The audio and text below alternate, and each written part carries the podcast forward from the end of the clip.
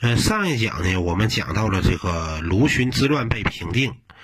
那么刘裕在平定卢循之乱之后，就得胜还朝。东晋朝廷加封刘裕为大将军、扬州牧。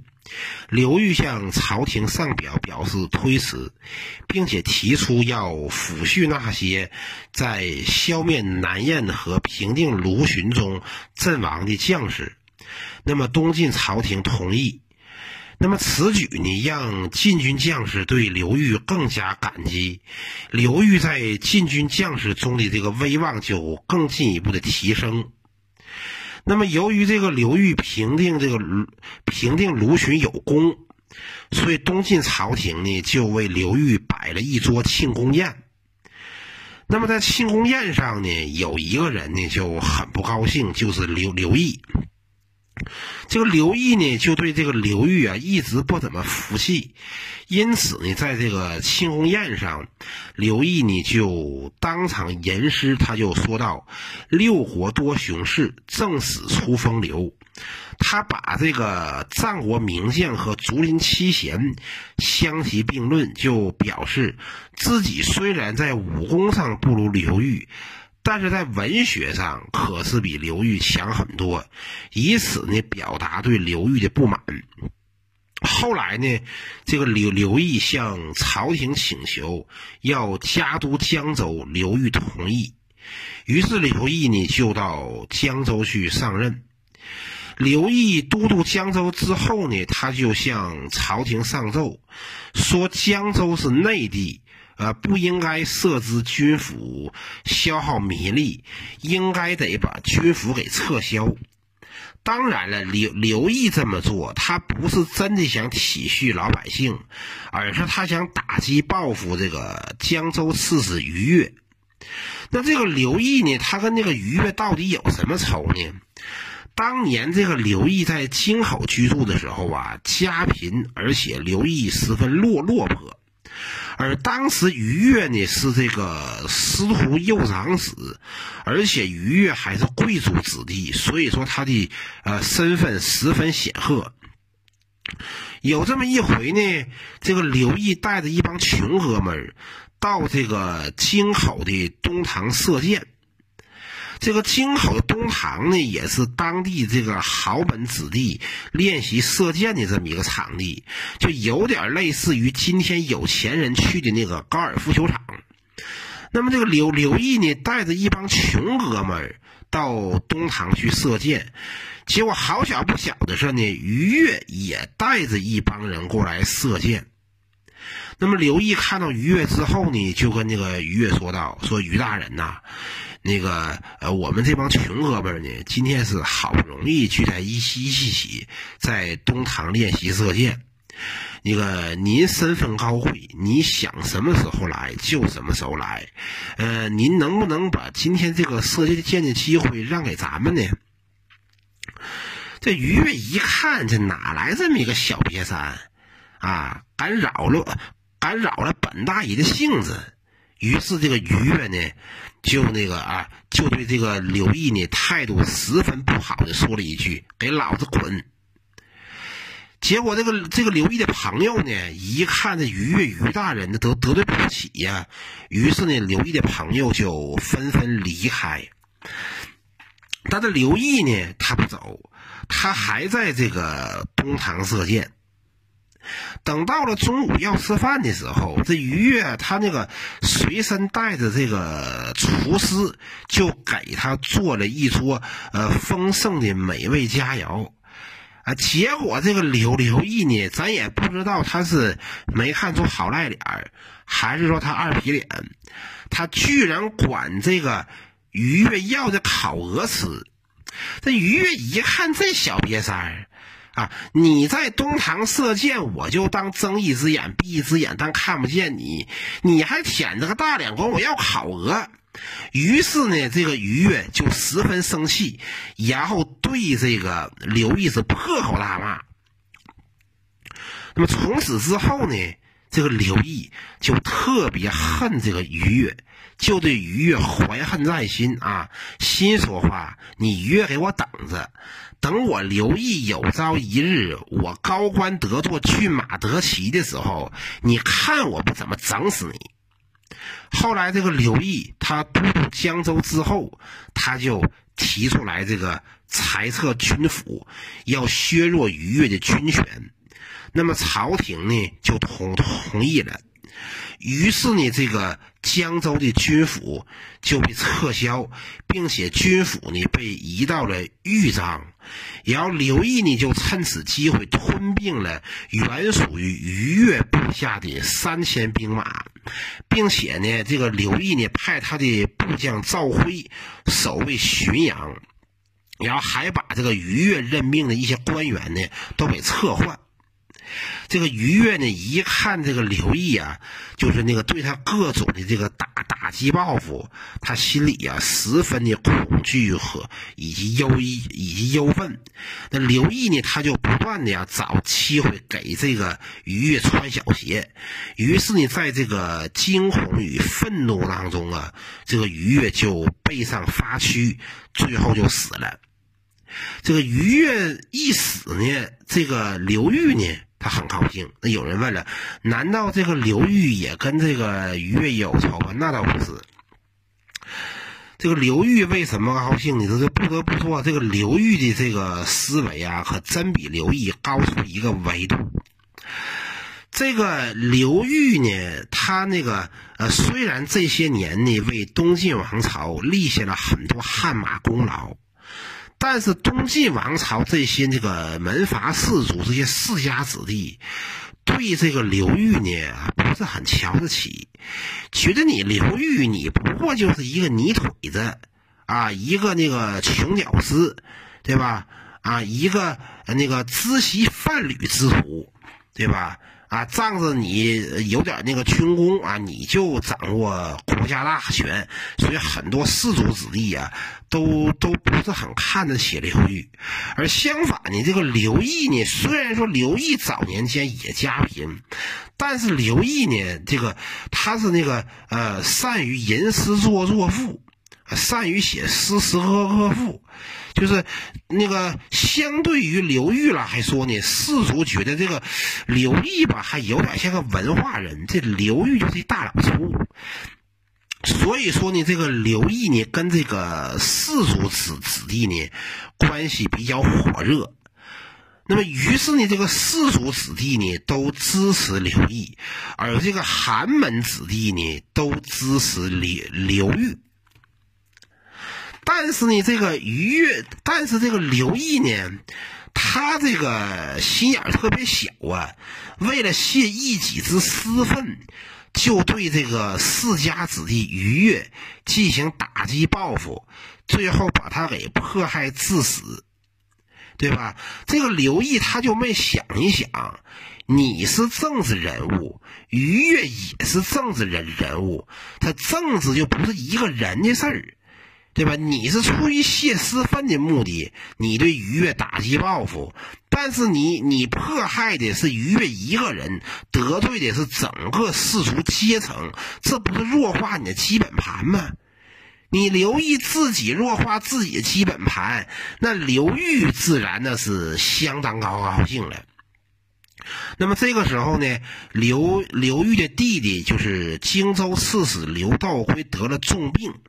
然后这个刘道辉呢，就向朝廷上奏，那个请求那个啊解除他荆州刺史的官职，朝廷同同意了。那么刘道辉在荆州任职多年，对当地百姓是秋毫无犯。曾经有两个士兵。那个偷了这个船上的草席，这个刘道辉呢，都对这两个士兵严加处理。所以说，这个荆州百姓呢，对这个刘道辉呀，还是这个那个还是特别的支持。那么刘道辉病重之后呢，这个东晋朝廷就任命刘毅为这个魏将军、都督荆宁秦雍四州诸军事、荆州刺史。那么这个刘毅呢，就对这个左卫将军刘敬轩说道：“说我准备到那个荆州去上任，那个让你当我的南蛮校尉，你觉得怎么样？”这刘敬轩一听就害怕了，啊，对吧？啊，他怕这个这个刘毅像当初啊啊打击报复于元太阳，再给自己穿小鞋。于是呢，这个刘敬轩呢，他就找到刘裕啊，希望这个刘裕呢给他重新安排工作。这个刘裕就说到了：“老兄，你不要担心。”然后。这个刘裕就任命刘敬轩为北青州刺史，让刘敬轩去管理南燕国的故地。刘毅这个人吧，他刚愎自用，他认为自己的功劳啊与这个刘裕不相上下。啊，即使是这个刘裕都掌握朝中大权了，刘毅对刘裕呢也是特别瞧不起。然而刘裕对刘刘刘毅呢，还总是啊那个进行安抚，对刘毅特别优待，这样这个刘毅呢就更加骄纵。然后这个刘毅呢，经常对别人就说道：“说我恨不得呀，我穿越回去，我遇到这个刘邦和项羽，我跟他们争天下。”要可见说这个刘毅呢是十分的狂傲，这个刘刘刘裕呢他不善于文学，但刘毅善于诗词歌赋，所以朝中呢还是有一些这个呃世家子弟呢跟刘毅关系特别好啊。尽管这个刘毅他打击报复于越这个事情让士族子弟让士族子弟对他颇为不满，但是士族子弟中啊还是有一些他的死党。比方说，像这个丹阳尹西生司，还有尚书仆射谢混，这些人呢，都是刘毅的死党。那么刘毅呢？他这个担任荆州刺史之后呢，就占据长江上游，他就有想取代刘裕的想法，并且刘毅呢向朝廷请求要都督胶州和广州，刘裕就同意同意了。那么刘毅呢又请求让西生司为自己手下的南蛮校尉兼后军司马，让毛修之任南郡太守，刘裕。也同意了，并且刘裕呢，让他的心腹谋士刘牧之代替西生司为丹阳尹。那么刘毅呢，请求到这个先到京口去扫墓，给自己的祖先上坟，然后呢，再到荆州去赴任。然后刘裕呢，他就到这个泥塘与这个刘毅相会。那么当时呢，这个宁朔将军胡藩就对这个刘裕说道：“说将军，你认为这个刘毅他会听从你的领导吗？”刘裕沉默了许久之后说道：“老胡，你怎么看？”刘凡就说道：“你率领百万大军，攻必取，战必胜，攻杀镇守这方面，刘毅他肯定是不如你。”但是在诗词歌赋、吟诗作赋这方面上，这是刘刘刘毅比较擅长的，也因此刘毅他认为自己很了不起，自己是豪杰，也对吧？也因此有很多文人名士都愿意跟刘毅来往。刘毅他不会为你所用的，不如趁这次相会的时候把他给杀了。刘裕就说道：“这个我和刘毅都有匡扶社稷的功劳，而且现在这个刘毅呢也没有什么特别大的过错，所以现在把他给杀掉啊，时机还不成熟。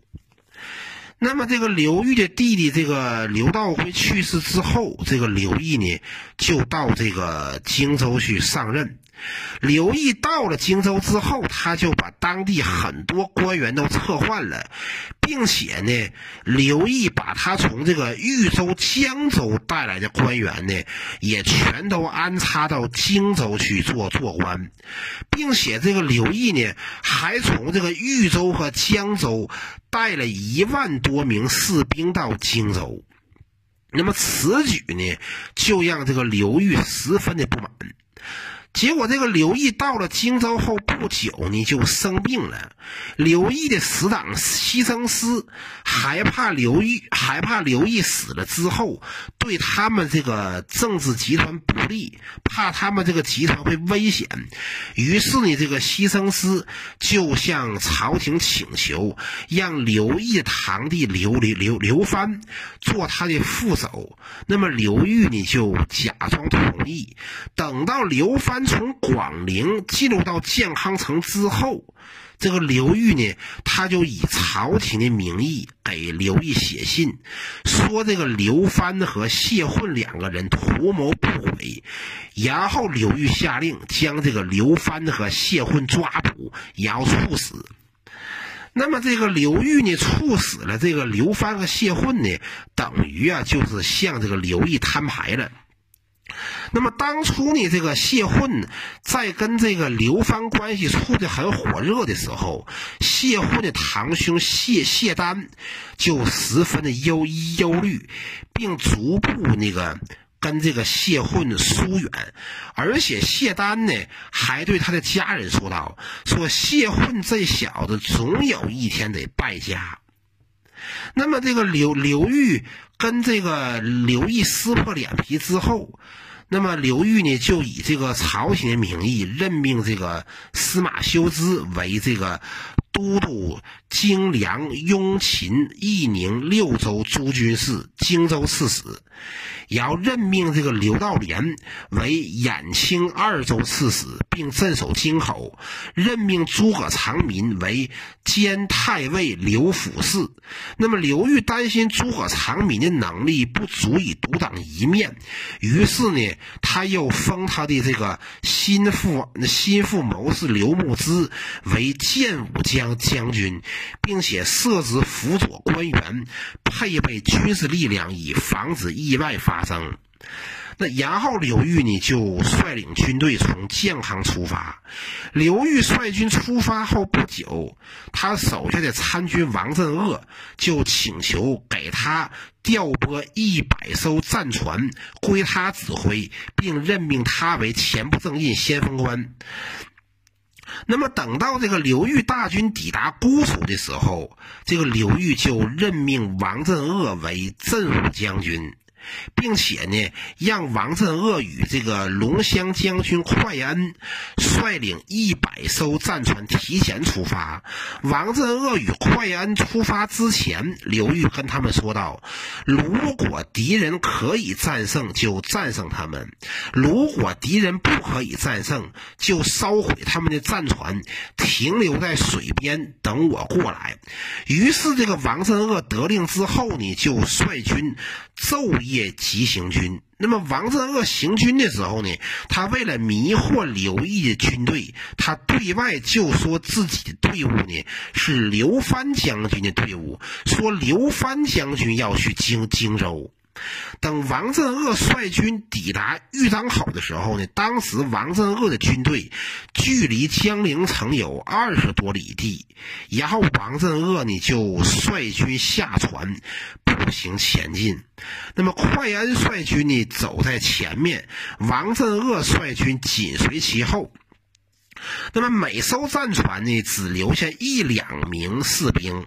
停船的岸上呢，又竖起了六七面旗帜，也并且呢，这个王，并且王镇恶还还在这个水边上呢，还放置了这个战鼓。然后王镇恶呢，就跟留下来的士兵就说道：“说你们估计我们要到江陵城的时候，你们就立即敲这个战鼓。”然后王王镇恶就率军径直突袭江陵城，并且呢，告诉前面的士兵说道：“如果有人要问，你就说是刘藩将军要来。”结果王镇恶用这么一招呢，果然就骗过了渡口的这个守守军。那么，那么守卫渡口的刘毅军队呢，根本就没有怀疑。等王镇恶率军只离江陵城五六里地的时候呢，就正好碰死碰上了这个刘毅手下的一员将领朱显之。当时朱显之呢，准备要去江津，一看到有队伍逼近江陵城，就问说：“你们哪一部分的？”那士兵就回答说：“我们是刘藩将军的队伍。”朱显之又问到说：“刘藩将军在哪里？”士兵说：“刘藩将军在后面。”等到朱显之到了这个军队的队伍后面之后，也没看到刘藩。那么朱显之也没看到刘藩，他却看到啊，有士兵拿着大刀、长矛和盾牌，又看见江津方向的那个战船都被大火给烧着了，又听到江边这个隆隆的敲鼓声，在朱显之马上就明白了。这根本不是刘藩的军队，这是刘裕的军队。然后，这个朱显之就立即跳上战马，就骑着战马迅速跑回了江陵城，他要去通知刘毅。那么，朱显之。跑进江陵城之后，他就命令守城的士兵赶紧关闭城门。王镇恶一看自己被发现了，赶快率率军就打到江陵城下。当时江陵城的城门还没有来得及关闭，王镇恶就迅速率军进入到了江陵城。当时这个魏军长史，呃呃，当的。当时这个魏军长史谢纯去拜见这个刘毅，出来的时候呢，就听说这个有军队已经杀到，那么左右侍从呢就。就拉着谢纯的马车，想让谢纯赶快回去。谢纯呵斥就说道：“我是刘将军的下属，我能跑到哪里去啊？”于是谢纯呢，又回到了这个刘毅的将军府中。那么王镇恶率率军呢，杀进江陵城之后，就跟城里的这个刘毅军队的士兵呢，就展开了激战。那么，那么王镇恶率军呢，是一边跟刘毅军队激战，一边又进攻江陵的内城。那么江陵守军呢，最终被王镇恶给击溃。然后王镇恶呢，在这个江陵内城的城墙上挖了一个洞，然后就率军冲进了江陵内城，并派人把皇帝的诏书以及赦免刘毅的公文，还有刘裕给刘毅写的亲笔信。都送给了刘刘刘毅，结果刘毅看都不看，直接就给烧烧掉了。然后刘毅呢，就跟他的手下司马毛修之就督促士兵与王镇恶的军队血战。那么城里呢，有很多人都不相信刘裕亲自打打来了。那么刘毅军队中有一些那个士兵是刘毅从江东带过去的。那么这些士兵呢，与这个刘裕军队的一些士兵呢，还有亲属关系。他们一边交战，一边对对话。啊，当他们得知这个刘裕亲自赶来的时候呢，他们为此而感到震撼。到了夜晚的时候呢，刘毅的这个将军府门前的卫兵全都跑光，并且刘毅的部将赵蔡也被杀死。但刘毅身边的亲兵呢，还在拼死顽抗。这个王镇恶呢，担心在这个在黑天的时候呢，因为看不清，容易导致自己人误伤。于是王镇恶就先行带兵离开了江陵内城，并且在内城的这个城南呢，打开一个出口。刘毅呢，害怕城南方向有人埋伏，就在半夜三更的时候呢，率领三百名亲兵。从城北方向突围，那么刘毅准备突围的时候呢，这个毛修之就对这个谢纯就说道：“说你只管跟我去。”谢纯不同意，于是谢纯就被杀杀掉了。刘毅跑出江陵城之后呢，就连夜逃到了这个牛木佛寺。当初这个刘刘毅在平定桓玄的时候呢，他打败了这个桓玄的这个党羽桓桓魏，桓魏被这个桓玄打败不，桓桓魏被这个刘毅打败之后。他就跑到了这个牛目佛寺来投奔这里的这个僧仓和尚。那么僧仓和尚呢，就把这个桓卫给藏起来了，并且保护环环环卫。结果等刘毅呢，他那个啊，收到这个牛木合适的时候，发现了环卫，并且呢，又把保护环卫这个生仓又给杀杀死了。等到这个刘毅那个。到了这个牛木佛寺的时候呢，这个寺里的僧人呢就拒绝刘毅进入到佛寺当中，并且这些僧人对这个刘毅就说道：“说过去我们的师傅因为收留了这个桓玄的这个桓玄的余党桓桓卫，而被刘毅将军给杀死。”我们现在实在是不敢再收留别人了，于是呢，那个这些和尚呢就把大门一关，就拒绝刘毅进来。刘毅一见此种情况啊，就仰天长叹，就说道：“啊，没想到啊，我自己的做法居然断了自己的生路，没想到我居然落到了如此地步。”于是刘毅就上吊自杀了。那么一代枭雄刘毅呢，就这么死了。刘毅自杀了之后呢，这个刘毅自杀之后的第二天。那个当地百姓呢，就向王镇恶报告说刘毅已经自杀身亡。王镇恶呢，就派人把刘毅的尸体呢，给拉到江陵城的大街上，然后当场砍下了刘毅的人头，并且刘毅的儿子、侄子也都被杀死。